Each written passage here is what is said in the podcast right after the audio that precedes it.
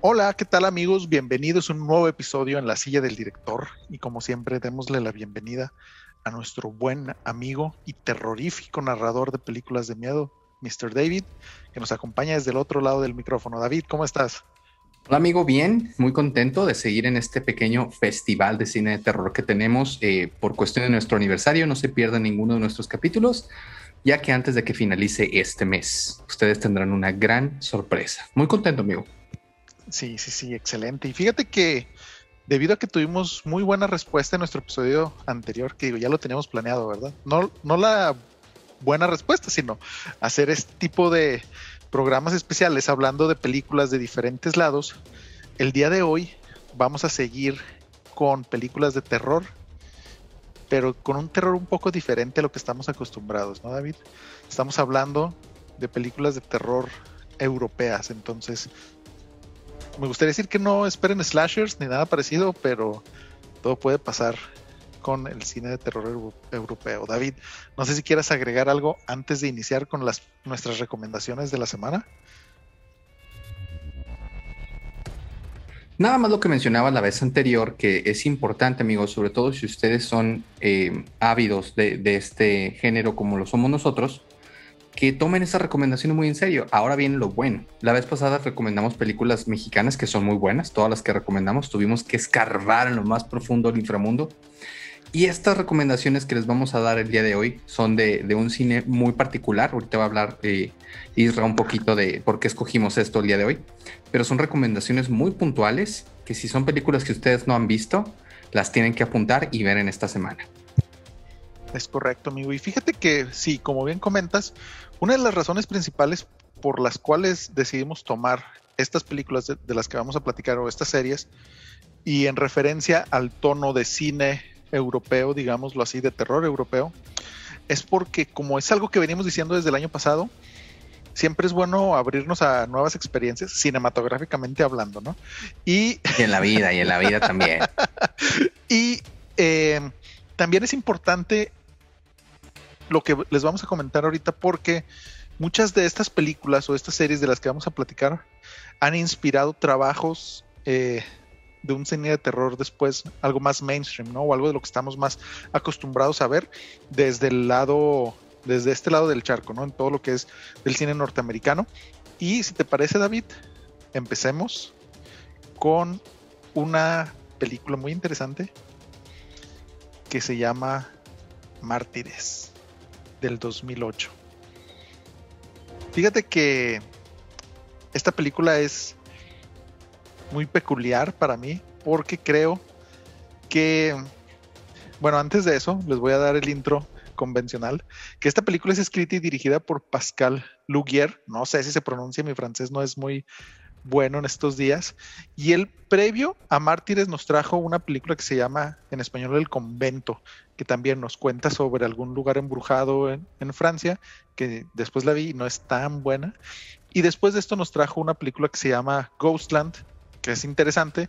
Y lo más reciente, sí, más reconocido, una película que se llama El hombre de las sombras, donde probablemente lo mejorcito que tenía la película era la actriz principal, que ahorita se me fue el nombre, pero es pareja de Justin Timberlake. Qué raro que me acuerde más que es pareja de Jessica, Biel. Sí, exacto. Y Justin Timberlake, y yo te digo todo lo que hay que saber del señor from Memphis, Tennessee. y no les voy a decir quiénes son las actrices porque la verdad no han hecho nada más relevante, pero los personajes principales son Ana, Lucy, que son unas jóvenes francesas de alrededor a los 20 más o menos. Y por último, al final de la película aparece alguien que simplemente es conocida como Mademoiselle. ¿sí? Y esta película, digo, es muy interesante para mí porque, eh, por lo menos lo que yo interpreto es que es como una combinación de géneros, de subgéneros dentro del mismo terror, ¿no? Vemos desde terror de venganza, donde tenemos grandes ejemplares como I Speed on Your Grave o cosas así. Terror de tortura, donde tenemos cosas como Hostal, Gore, que también Hostal pudiera caber ahí. Algo sobrenatural y para mí algo de lo mejorcito y de lo más representativo de lo que después pasó a conocerse como el extremismo francés. Esta película, eh, la trama principal comienza cuando nosotros conocemos a Lucy, que es una niña entre 10 y 12 años, que se escapa de un edificio donde era evidentemente eh, maltratada, ¿no? La vemos huir con sangre en su ropa y en su cara para después terminar en un orfanato donde conoce a Ana, que con el tiempo pasan a hacerse mejores amigas y desarrollan cierta dependencia al estar juntas, ¿no? Sin embargo, hay algo que durante todo este tiempo y durante toda la historia de la película acecha a Lucy, algo que no la deja estar en paz consigo misma. Tiempo después de salir del orfanato, lo primero que hace Lucy es volver a la casa o el edificio donde fue abusada de menor para cobrar venganza con la familia que solía abusar de ella, ¿no? Solo para darse cuenta que una vez cumplida su venganza, ella seguía sin sentirse salvo y seguía lidiando con un dolor del pasado tormentoso y la culpa de algo que pudo haber hecho y no lo hizo. Sin embargo, ahora tiene la compañía de Ana, ¿no? Que a pesar de pensar que Lucy se había vuelto completamente loca, decide quedarse y apoyarla sin importar lo que estuviera pasando, ¿no? Ni siquiera que hubiera sobrepasado los límites de lo moralmente permitido. Y eso, amigo, es lo que hace la segunda parte de la película más complicada y dolorosa de ver, ¿no? Después de esta parte, conocemos a la sociedad y a este personaje que les comento que se llama Mademoiselle, bueno, que simplemente la conocemos así, ¿no? Que le explica a Ana que durante todos estos años, esta sociedad se dedicaba a torturar gente con la única intención de obtener una respuesta a una de las preguntas más antiguas del ser humano. ¿Qué hay después de la muerte? David, cuéntanos, ¿qué opinas de esta película? Tú dime si podemos hablar con spoilers o no y vamos adelante. Fíjate que creo que hay que mantenerla a cierto grado de spoilers. No he visto la película, pero me emociona el escucharla y creo que en este pequeño festival de cine de horror también a nuestros amigos que nos escuchan porque pueden darse la tarea de ver estas películas tan extraordinarias. Creo que el tema que maneja es bien interesante, Isra, porque ha habido varias películas, sobre todo suspenso, que manejan esa situación de, bueno, ¿qué hay después de la muerte, no? Eh, realmente nadie lo sabe. Y los vestigios de las personas que se supone que mueren y regresan, pues bueno, se ha comprobado científicamente que se debe a, muchos cambios químicos, ¿no? Entonces que ahora lo, lo, retrate esta película, que obviamente no es una película tan nueva, pero que lo haya hecho de esa manera tan magistral, con ese tema tan peculiar, me parece bien interesante, ¿no? Sí, la, la verdad es que es, es muy interesante. Y para serte muy honestos, la primera vez que vi la película, yo iba con esta idea precisamente de como muchas otras del extremismo francés, que era simplemente violencia gratuita, ¿no? O sea, ¿qué es lo más violento que podemos poner en, en la pantalla? Como pudimos ver casos como eh, lo que hacía Alexander, no sé si se pronuncia Asha, porque después lo relacionan con el hijo de Manuel, pero un director también muy conocido que después hizo el salto al cine gringo con The Hills Have ¿no? Donde prácticamente era eso, o sea, violencia gratuita.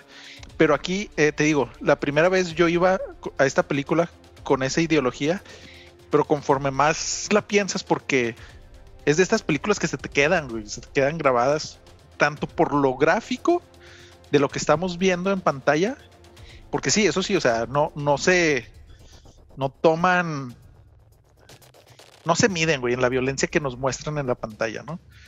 Tanto así que, digo, se te queda eh, el mensaje que te están dando con la violencia y sobre todo creo yo que lo más triste es, y es algo que hemos repetido anteriormente, hasta dónde puede llegar el ser humano por saciar su, sus propios deseos, ¿no? Sus propios caprichos.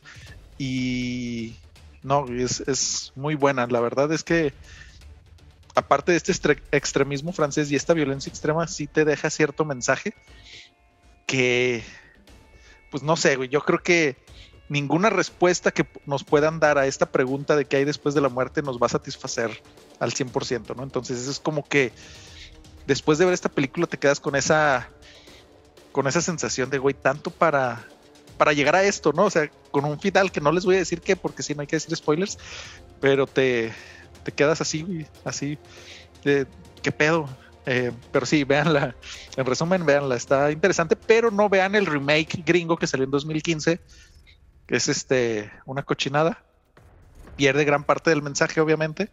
Mejor váyanse a esta parte de, del cine francés. Y les vamos a dejar el nombre en la descripción de nuestro episodio, como siempre, para que si la buscan o la quieren bajar, la puedan, lo puedan hacer de manera correcta. ¿Así es, amigo? Es correcto, sí, sí, sí, para que la puedan buscar eh, como debe de ser.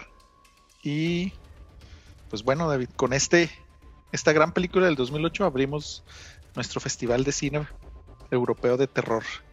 No sé, fíjate que volviendo a la calificación de esta película, yo le doy tres y medio eh, James Wan.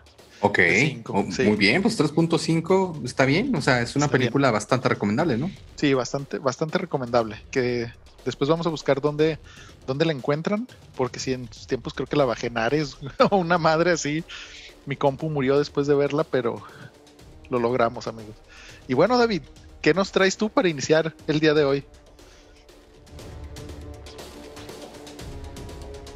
Fíjate que el día de hoy les voy a hablar de la que es quizá mi película favorita de terror europea al día de hoy.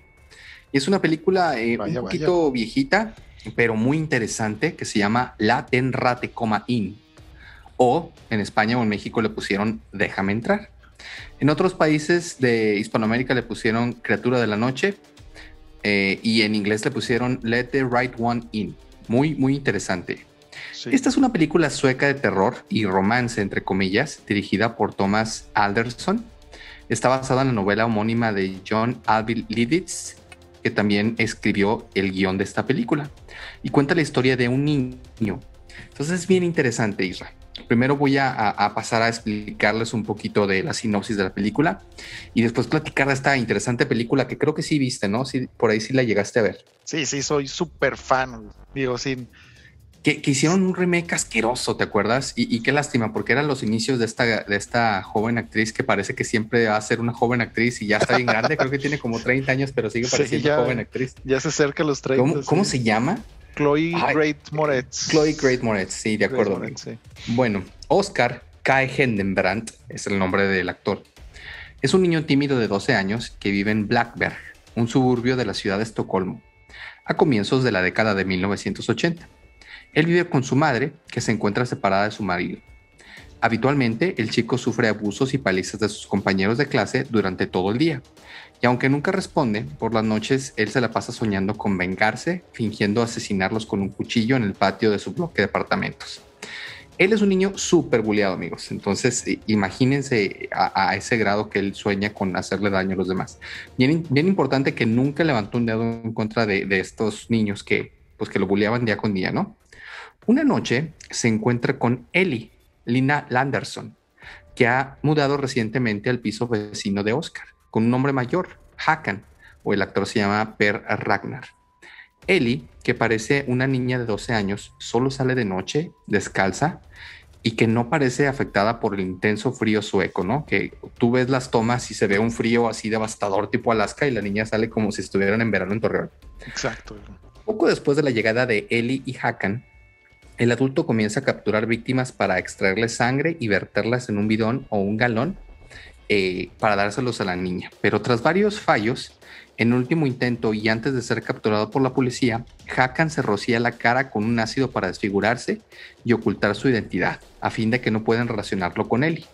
Mientras esto ocurre, Ellie se ha hecho amiga de Oscar, animándole a reaccionar y finalmente vengarse de sus compañeros, en una práctica de patinaje sobre el agua helado. Oscar hiere a Connie, uno de los abusivos de su clase. Tras enterarse de la detención de Hakan, Ellie lo visita en el hospital donde se bebe su sangre y lo deja caer por la ventana para matarlo a petición del propio Hakan. Ahora sola, Ellie acepta profundizar su amistad con Oscar, que finalmente le propone hacer un pacto de sangre, cortándose las palmas de las manos y mezclando la sangre de los dos. Incapaz de contenerse, Ellie comienza a lamer la sangre que Oscar ha salpicado en el suelo y le ruega que se marche. Oscar escapa asustado y Ellie hambrienta ataca y muerde a una transeúnte, una mujer eh, que iba pasando por ahí, novia de un hombre alcohólico llamado Lake, cuyo mejor amigo fue asesinado por Ellie unos días antes. Virginia sobrevive al ataque y Ellie es llevada al hospital donde Lake observa cómo se deteriora en los días siguientes y finalmente pide morir, convenciendo a un médico para que le abra las ventanas de la habitación que ocupa en el hospital, donde arde bajo los rayos del sol la que comienza a descubrir pistas y finalmente encuentra la casa de Ellie, donde descubre durmiendo en la bañera e intenta matarla. Sin embargo, Oscar, este niño, llega y consigue avisar a su amiga que despierta y mata a Lake, diciéndole a Oscar que va a marcharse de Blackenberg. Unos días después, durante una sesión de gimnasia, Oscar va a la piscina. Es una escena maravillosa, amigos. ¿te acuerdas? Es la mejor escena de la película. Sí, de acuerdo. A la piscina de su escuela, donde Connie, su hermano mayor, Jimmy y sus amigos lo están esperando, los bullies, tras haber engañado al maestro de educación física para que se vaya. Queda él solo contra todos sus bullies. Jimmy le dice a Oscar que a menos que consiga mantenerse bajo el agua durante tres minutos, le sacará un ojo. Mientras Oscar está sumergido, se produce un tumulto, se escuchan sonidos raros, una cabeza humana cae en el agua y el brazo de Jimmy que sostiene a Oscar bajo el agua es arrancado de cuajo. Ellie saca del agua a Oscar medio ahogado. Después de lo que se recupera, rápidamente sonríe y cuando ve la cara manchada de sangre de Ellie, se da cuenta que su amiga terminó con todos sus bullies. Al final de la película hay un giro de tuerca bien interesante, amigos, porque te das cuenta de la bondad, amor, slash o maldad terrible, asquerosa de una vampira. No se los voy a spoilear porque el final lo es todo de esta maravillosa película. Y ahora sí, amigo, ¿qué opinas de esta gran película sueca? Es una joya, es una joya así tal cual, O sea, yo creo que es de. Sí, definitivamente. Creo que es de las películas de Vampiros es de mis favoritas. Tanto así que en su momento, si no me equivoco, yo la vi como en 2010. 2000, sí, como 2010, güey. Eh, después Cinépolis la trajo una semana aquí a, a Torreón, donde la volví a ver. Compré el libro, leí la historia que te explica muchas cosas que en la película te dejan muy vagas a ver, a mí dame tantitos detallitos porque también es una de mis películas favoritas. Entonces, algún detalle que te acuerdes que digas, ah, esto es importante y no salió en la película. Sí, hay. Bueno, el nombre de la película, la traducción en, inglés, que es Let the Right One In, que es como que deja entrar al, bueno o al, indicado. Al indicado. deja entrar al indicado. Tiene un contexto muy interesante porque en el libro te dicen la razón del por qué los vampiros no pueden entrar a un lugar si no son invitados explícitamente por eh, pues, las personas que están adentro, ¿no? Que no les voy a spoiler. Aparte de eso, tenemos. Ay, me dejaste con toda la duda y yo tan fan de los vampiros. Porque no sé si recordarás, sin entrar muchos en spoilers, hay una escena cuando ya Oscar sabe que Eli es vampiro y le dice, le dice, tienes que, tienes que dejarme entrar a su departamento o algo así. Y el güey todavía acá bien verguillas de aquí, ¿qué pasa si no, si no, si no te, si no te doy permiso de entrar? Y se ve, y se ve lo que ocasiona el que no le des permiso a entrar a un vampiro, ¿no? Pero eso no es, no es todo. O sea, uno de los puntos más interesantes, cuando Oscar le pregunta a Eli en alguna de las escenas después de, que ya la dejó entrar oficialmente y todo, eh, le pregunta que si sería su novia. Y Eli le dice de que no, Oscar, es que no soy una niña. Todos asumimos de que, pues sí, güey, eres una vampiro que tiene cientos de años. Digo, no es como que a Edward Cullen le haya importado ligarse a una niña 90 años más joven que ella, que él, ¿no? Pero te explican el contexto de esa frase. De Batman no vas a estar hablando, por favor. te explican, güey, el contexto de esa frase y hay ciertos capítulos donde te dan como flashbacks para que tú entiendas cómo fue la transición de Ellie a hacerse vampiro y entonces como que le da un poco más de contexto y también le da más contexto a esta relación que tiene Ellie con su padre, que ahorita no me acuerdo cómo se llama, se me olvidó el nombre, eh, y la relación que espera tener Ellie con Oscar. O sea, te va llenando como que esos huecos que tal vez, eh, te digo, en la película, en la sueca, así muy por encimita te lo cuentan. Obviamente al ser diferente al cine gringo donde te avientan así toda la información porque piensan que somos estúpidos, allá te van dejando pistas, güey, como para que tú vayas armando tus propias conclusiones. Pues en el libro no te dejan esas pistas, o sea, sí te lo explican con más claridad. Entonces, es, es no, güey, es, buenísimo. Y em, fíjate que yo no pienso que la película gringa haya sido tan gacha como muchos remakes, pero sí está eh, niveles por debajo. Estoy de acuerdo, ¿eh? No fue tan mala. Lo que pasa es que creo que aquí, a ver, ¿qué opinas tú? Creo que la película sueca es tan buena que ah, opaca un poquito el intento americano. Y creo que el intento americano no logra pegar tan fuerte porque el cine gringo tiene como detalles muy, muy de su cultura que mete cosas que no debe meter. O sea, mete una música exagerada cuando el score de la película sueca es muy tenue. Mete, sobremete efectos especiales, por ejemplo, cuando acá es más psicológico. O sea, ves, de repente ves un bracillo, acá lo hacen más gore cuando pues es innecesario. Ese tipo de cosas, ¿no? Creo yo. Sí. Y yo le daría, amigo, ¿cuánto le darías tú? Perdón, ahorita volvemos al comentario. Yo le daría esta, sí le daría los cinco James Wan, ¿eh? Los cinco sobre cinco. Sí, completamente de acuerdo. Cinco. Y, o sea, creo que es necesario eh, que nuestros fans entiendan que no, o sea, no van a esperar Blade o algo así, güey, donde vamos a ver sangre por todos lados, este, vampiros mamados o vampiros brillando en la luz. Porque no, o sea, pero creo que dentro de toda esta eh, historia de vampiros nos cuenta esta historia, esta relación entre Oscar y un vampiro como que de la manera más honesta que pudiéramos tener y al mismo tiempo de la manera más cruel que pudiera pasar, ¿no? Sobre todo viéndolo desde la perspectiva de que Oscar es un niño de 12 años y no, yo, o sea, ese es el, twist que no les hemos dicho, pero que tienen que ver la película para entender de qué es lo que estamos hablando. Sí, exacto. Y la escena del hospital de esta tipa cuando les pide que abran la ventana, esa y la escena de la alberca es, es buenísima. Esas dos son impresionantes. Pero sí.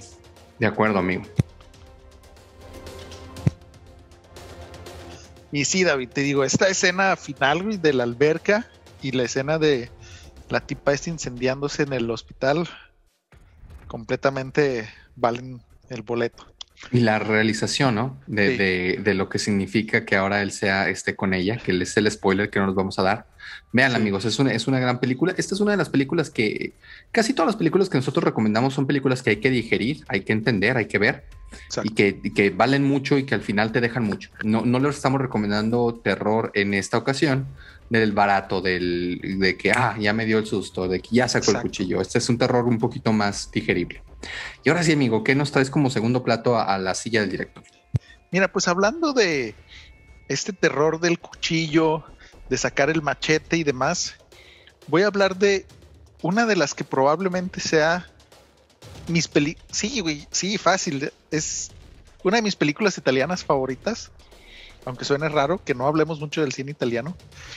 Pero esto también va a entrar dentro de la sección de viejitas, pero bueno, no, no pueden ser viejitas pero bonitas, viejitas pero sí, viejitas pero bonitas, vamos a ponerle. Y estoy hablando de una película dirigida por el maestro Darío Argento en 1977, conocida como Suspiria. Esta película del 77, como ya les dije, fue dirigida por Darío Argento y escrita por él mismo en colaboración con Daria Nicoldi.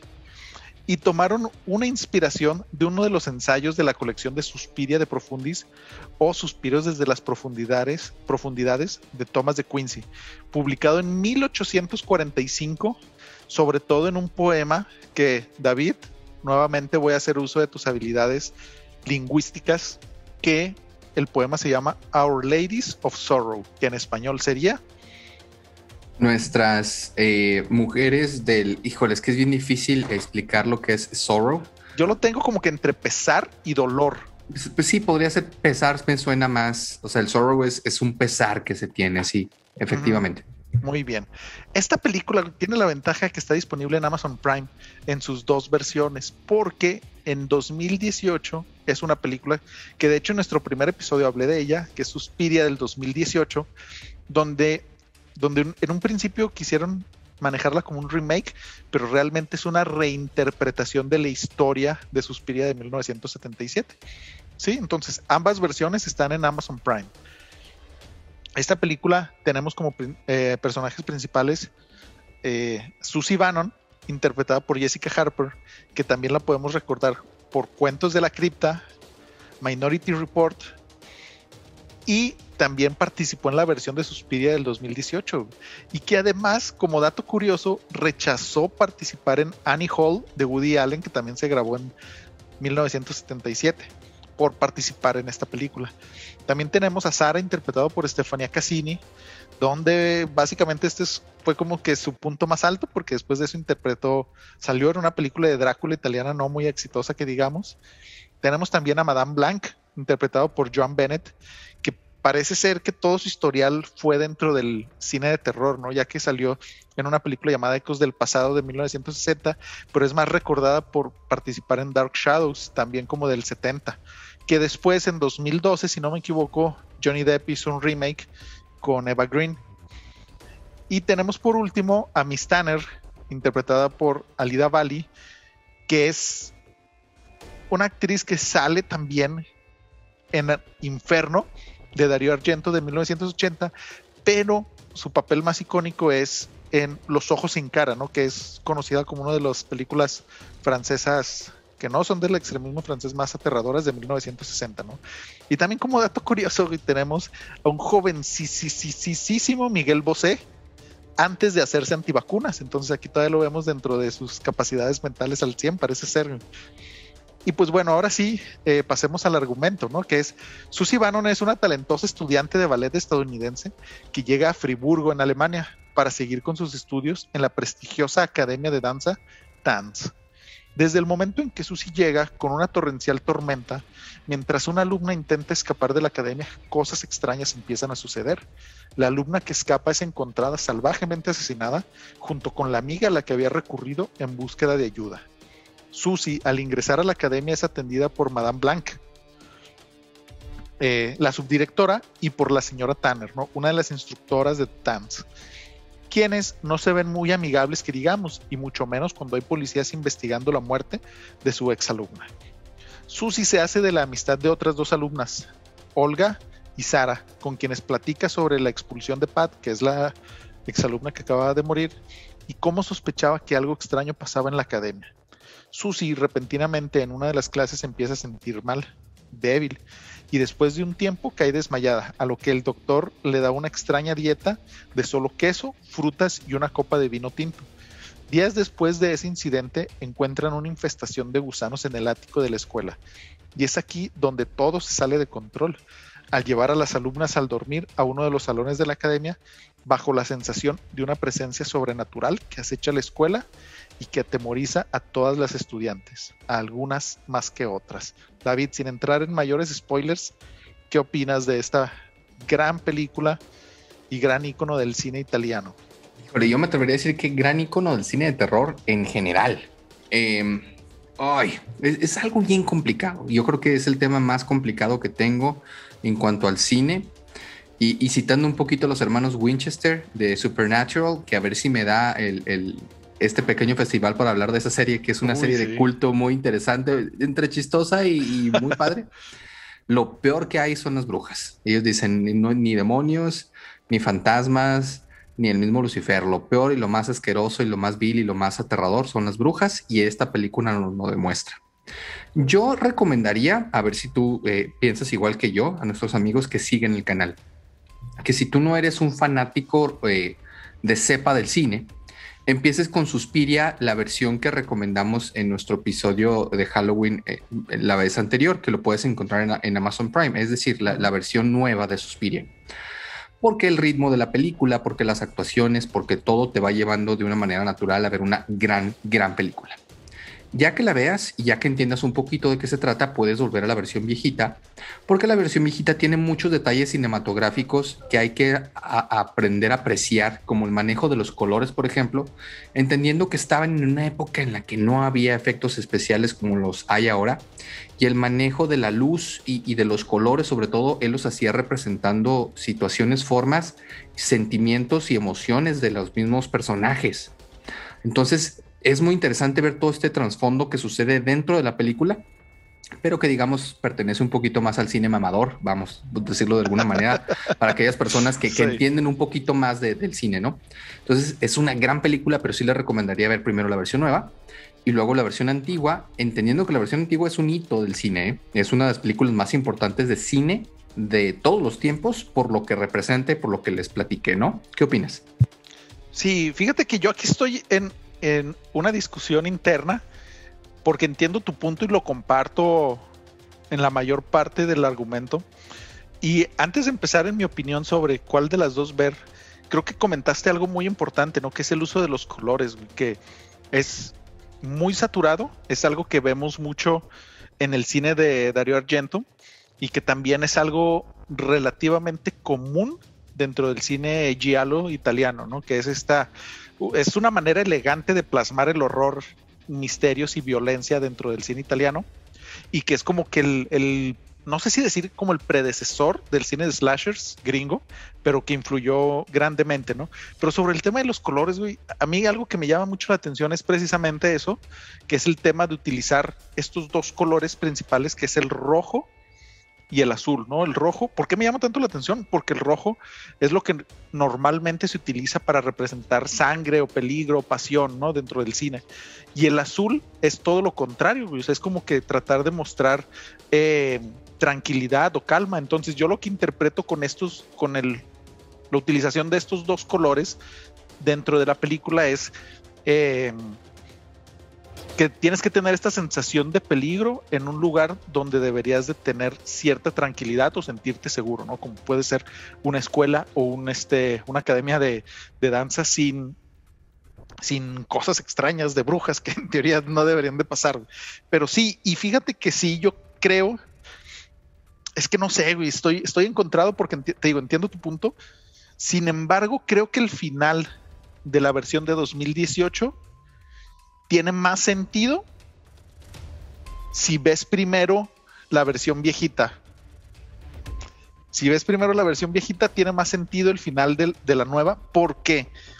Porque como les comentaba en un inicio, es una reinterpretación de la historia que es realmente es una trilogía, ¿no? Que está, eh, pues sí, dividida en tres historias, que es Suspiria, Inferno y si no me equivoco la última es Our Lady of Tears o algo así, donde habla de las tres brujas principales dentro de esta mitología de Dario Argento. Pero sí, ah, güey, no sé. ¿Qué te parece lo siguiente? A ver. Yo recomendaba que vieran primero la versión nueva, porque siento que la mayoría de nuestros eh, amigos que nos ven si ven la versión viejita, puede pasar como pasa incluso en Star Wars. No hay que, no hay, vamos, hay que quitarle, quitémonos máscaras. Si tú pones a, un joven de 15 años a ver Star Wars, las primeras, las primeras versiones te la tiran a los 15 minutos. Sí, por, cómo se contaban las, por cómo se contaban las historias. Entonces les recomiendo sobre todo que vean la primera para que entiendan y para que se sitúen de qué se trata.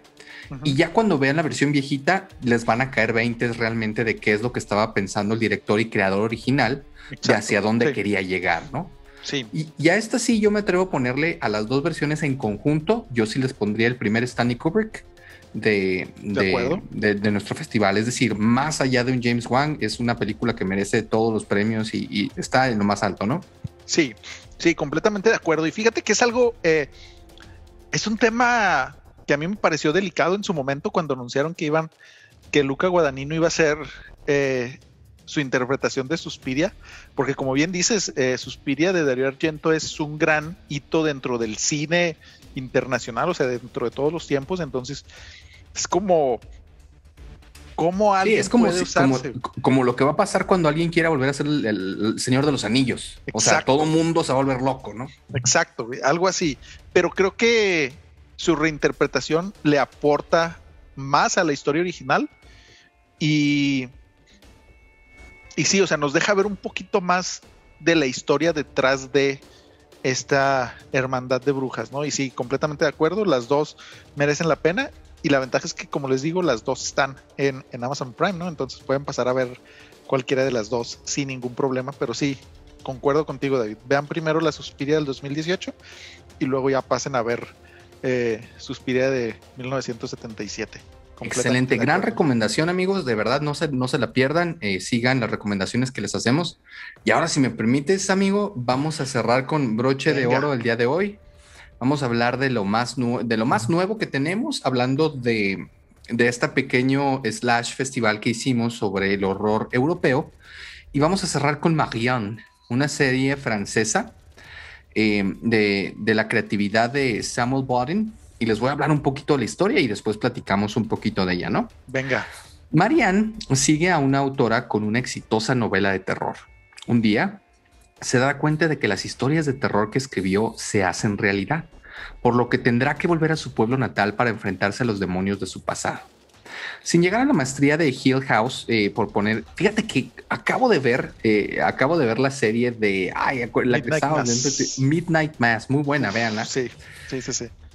Y, siento, sigo sintiendo que la mejor hasta ahorita, porque es una trilogía que es el mismo director, es, sigue siendo Hill House. Me quedo, me sigo quedando con la 1, porque creo que esta, eh, digo, comentando un poquito, porque esta no la vamos a comentar, esta película de, de Midnight Mass, exagera un poquito en el cómo desarrolla sus personajes. Si hubiera sido un poquito más rápido, creo que nos hubiera gustado saber un poquito más de la mitología, por ejemplo, del ser fantástico, demonio, slash vampiro y de sus orígenes, que de las historias familiares de algunos personajes eh, que, sobran, creo yo. Sí.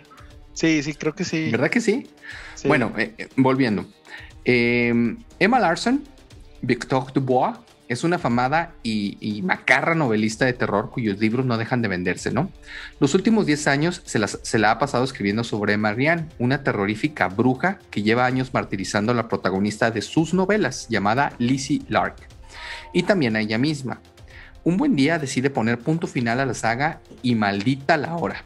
En esa sanda, cuando se ve obligada a enfrentar sus miedos, yendo al único lugar donde juró jamás volver, Elden, su pueblo natal. En ese lugar comienzan a ocurrir extraños misterios e inexplicables sucesos. La bruja de sus libros, culpable de sus pesadillas de, su infancia, está cobrando vida para atormentarla tanto a ella como a los suyos, a sus amigos e incluso a las personas del pueblo. Su regreso a Elden, el pequeño pueblo costero del que salió hace años, no sabemos muy bien por qué, resulta de lo más inquietante. Bien pudiera ser alguno de los escenarios de las tétricas y macabras obras de Stephen King, en las que es seguro está inspirado algo esta serie. Marianne, con gran atino e inteligencia, saca partido al perímetro de la localidad, anidando por bosques, lagos, entre oscuras tinieblas, fantasmagóricos eh, lugares, casas abandonadas, etc. Todo para indagar y traer al presente eh, lo más oscuro del pasado de Emma, marcado por aquello que la escritora ha trasladado en ese tiempo a la literatura, ¿no? En este ambiente arranca la serie dirigida por Samuel Golding, como mencionaba al principio, quien construye ocho largos e intensos capítulos envueltos en una eficaz sucesión de sustos. Marianne es un perfecto relato en el que poco a poco vamos descubriendo y entendemos oscuros secretos y, episodios del pasado de cada uno de los protagonistas de esta serie, relacionados todos de una manera sin que realmente nos den todo. Y eso me gustó mucho. O sea, nos van dando pequeños esbozos de cada uno de los personajes, ¿no? Eh, nada más aterrizar en la serie y ese tétrico pueblo, tanto el espectador como Emma, se topan cuesta abajo y sin frenos con uno de los personajes más aterradores que hayamos visto en una pequeña pantalla, yo creo que en los últimos años, ¿eh? Madame Dugon. Eh, cuya piel se mete maravillosamente la actriz Miguel eh, Helsmeyer, que, que, es una gran interpretación. ¿eh? Realmente puedo decir que es de las pocas series que sí me dio miedo. O sea, la, la, interpretación de la bruja había de esas veces que te quieres como que tapar y no tapar porque sabes que va a salir o que tienes, o que ya sabes mucho de cine y dices, ya va a salir. Y entonces, o sea, es muy buena su interpretación. maquiavélica, diabólica y pavorosa, encarnando a la legendaria bruja Marianne. Su presencia no es que de miedo, es que deja sin respiración. Una sonrisa macabra, una murada perturbadora suya, bastan para helarnos la sangre. Hay otros muchos momentos de terror en la serie, pero ninguno como sus apabullantes apariciones, creo yo. Cada secuencia de la serie eh, gala algunas de sus abundantes eh, fina, eh, creo que les mencionaba, dejan como que finas pistas y nos dan pequeños flashbacks que funcionan muy bien en la serie. No importa si durante los primeros capítulos no entendemos nada, tranquilos amigos, es normal. No es extraño saltar de uno a otro por el simple placer de sorprendernos con un susto, es decir, van elaborando poco a poco para que cuando te asustes realmente valga la pena, que creo que es otro de los grandes aciertos de la serie, también es el montaje. La historia se cuenta por capítulos pertenecientes a un libro. Las secuencias se encadenan con fugaces transiciones en las que las páginas del mismo pasan a toda velocidad. Un eficaz recurso para que si no, eh, porque si no la excusa perfecta para ir hacia adelante y hacia atrás en la historia de un plumazo, sin tener que dar muchas explicaciones, ¿no? Saltarnos aquellas partes del libro que no son relevantes y no perder ni un segundo da mayor agilidad a la historia. El secreto de Marianne es que, si bien incluye detalles clásicos del género de terror como fantasmas, brujas, maldiciones, etc., al final del día el verdadero terror proviene de las personas vivas. Todas ellas conviven con sus fantasmas y sus miedos y, sus esqueletos en el closet. Es cierto que no es una serie redonda, tiene eh, sobre todo eh, arcos argumentales que no están muy bien fundamentados, pero es arriesgada, es distinta. Quizá por ello se ha convertido merecidamente en una de las mejores eh, sorpresas que hay de, series de terror que podemos ver actualmente en Netflix, ¿no? Me gustó mucho, yo le pondría, adelantándome un poquito a lo que vamos a platicar, le pondría un sólido 4 de James Wan. Y es una serie que puedo decir que disfruté bastante. ¿Qué opinas de esta serie Marian, mi amigo Isra?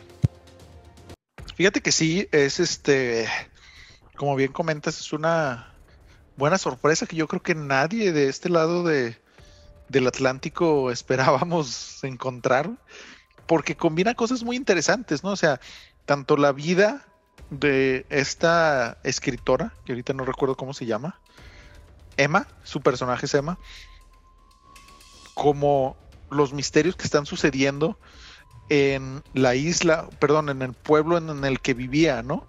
Todo esto también aunado con un gran personaje, creo yo, que es este detective, que él desde su privilegio intenta investigar por qué están desapareciendo, por qué están muriendo estas personas, ¿no?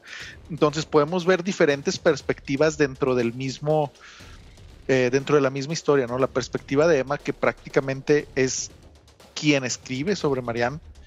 Oye amigo, y perdón que te interrumpa, me, me parece muy refrescante y muy raro que hagan que el personaje principal te caiga gordo, ¿no? Porque a mí ah, me cagaba Emma, o sea, realmente te desespera, dices, maldita tipa, ojalá ya la maten.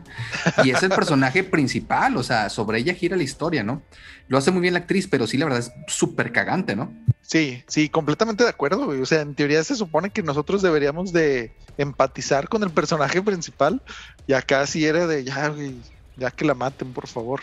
Pero sí, completamente de acuerdo, te digo, me gusta tener esta perspectiva entre lo que ella vive y experimenta desde su punto de vista escritor y el por qué, o sea, cómo nosotros vamos descubriendo el por qué ella escribe de Marianne al mismo tiempo que ella como que va recordando cosas de su pasado. También vemos cosas nuevas que aprendemos con este investigador que está pues buscando el, misterio de la isla y del, bueno, del pueblo y del por qué está muriendo la gente.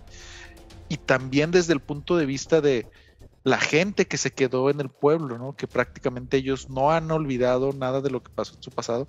Es algo, fíjate que ahorita platicándolo, es algo que creo que retoma lo que vimos en It de Stephen King, donde conforme pasa el tiempo, conforme te alejas de, del pueblo de Derry, vas olvidando las cosas que viviste en tu pasado, pero si te quedas como que se mantiene en tu memoria, ¿no? Entonces, me parece una combinación muy interesante. Los personajes creo que bien logrados, tanto así que odias a Emma con todo tu ser. Y sí, o sea, yo también concuerdo en estos cuatro James Wan, sin lugar a dudas, porque sí, es, es una historia que, si no me equivoco, son ocho capítulos, te mantiene al filo viendo uno tras otro y obviamente si lo ves como debe de ser una película, una serie de terror, a oscuras o en la noche, pues se presta más. Sí da miedo, ¿eh? O sea, amigos, la verdad, esta bruja sí, da bastante miedo. También al principio hay una, hay una serie con una viejita que también te mantiene el filo y dices, ah, ya que se acaba esta escena, te mantiene incómodo, con miedo, con varios... Es una serie muy recomendable, es, es la serie más actual que tenemos, no se la pierdan, ya la pueden ver en Netflix. Y amigo, no sé, no sé si tengas algo más. Híjole, no, este, creo que cerramos muy bien con, con Marianne. Y fíjate que me voy acordando de una pregunta que quería hacerte al inicio, se me olvidó. Venga, amigo. Y que se relaciona con eh, Mártires. Mártires, ¿no? Esta es la primera película de la que hablé. ¿Tú crees, David, que un ser humano pueda llegar a vivir sin piel? O sea, si a ti llegaran el día de hoy y te quitaran la piel, ¿crees que puedas sobrevivir a esto? No, o sea, creo que es imposible porque el órgano más grande que tenemos los seres humanos es la piel. Entonces, ah, pocos lo saben, pero eh, entre otras de las muchas cosas que hace la piel, obviamente también, por decirlo de alguna manera, respira. Nos protege contra eh, bacterias, contra virus. Entonces, definitivamente no creo que sea posible. Pues fíjate que de acuerdo a un profe de anatomía, es posible, pero por breves instantes, ¿no? No, sí, también si te arrancan el corazón con cano, igual te lo puede enseñar y luego te mueres. No, no, o sea, no sé, güey, no, no te digo que de que después de que salga el anuncio de Fatality te mueras, pero sí puedes resistir, no sé, dos, tres minutos sin piel, porque sí, como bien comentas, nos protege internamente de, de virus, bacterias, inclusive los rayos UV que prácticamente pueden eh, quemar los músculos, ¿no? Entonces la piel sí nos protege. Pero hago referencia a esto porque dentro de Martyrs hay una escena relacionada con eso que es sumamente impactante lo que podemos ver, pero tenía ese, ese, ese dato curioso que un profesor de anatomía le comentó a mi señora esposa, porque yo vi esta película gracias a ella, ¿no? Allá por 2010 más o menos, 2011. Y sí, a mí también me quedó, me, me, dejó sorprendido eso, yo pensé que no era posible, pero aparte de verlo de manera muy impresionante, clara y explícitamente en Mártires, parece ser que sí es posible que puedas vivir unos cuantos instantes sin. Oye, amigo, y antes de despedirnos, eh, con recomendarles, no se pierdan nuestros siguientes dos episodios, que son los con los que finalizamos este gran especial de Halloween que tenemos, que sabemos que les gusta mucho porque son películas eh, de una curaduría espectacular. Entonces, no se lo pierdan. Exacto. Y muchísimas gracias, Isra, por un capítulo más. Amigos, yo aquí me despido. Dejo las palabras a Isra. Chao. Amigos, eh, muchas gracias por acompañarnos en un episodio más en La Silla del Director. Síganos en nuestras redes sociales, La Silla del Director, el podcast, Facebook, Instagram. Recomiéndenos con más fans del terror y del cine en general. Y pues prepárense porque todavía tenemos dos capítulos más con recomendaciones del cine de terror. Entonces, nos vemos en la próxima. Hasta luego, amigos.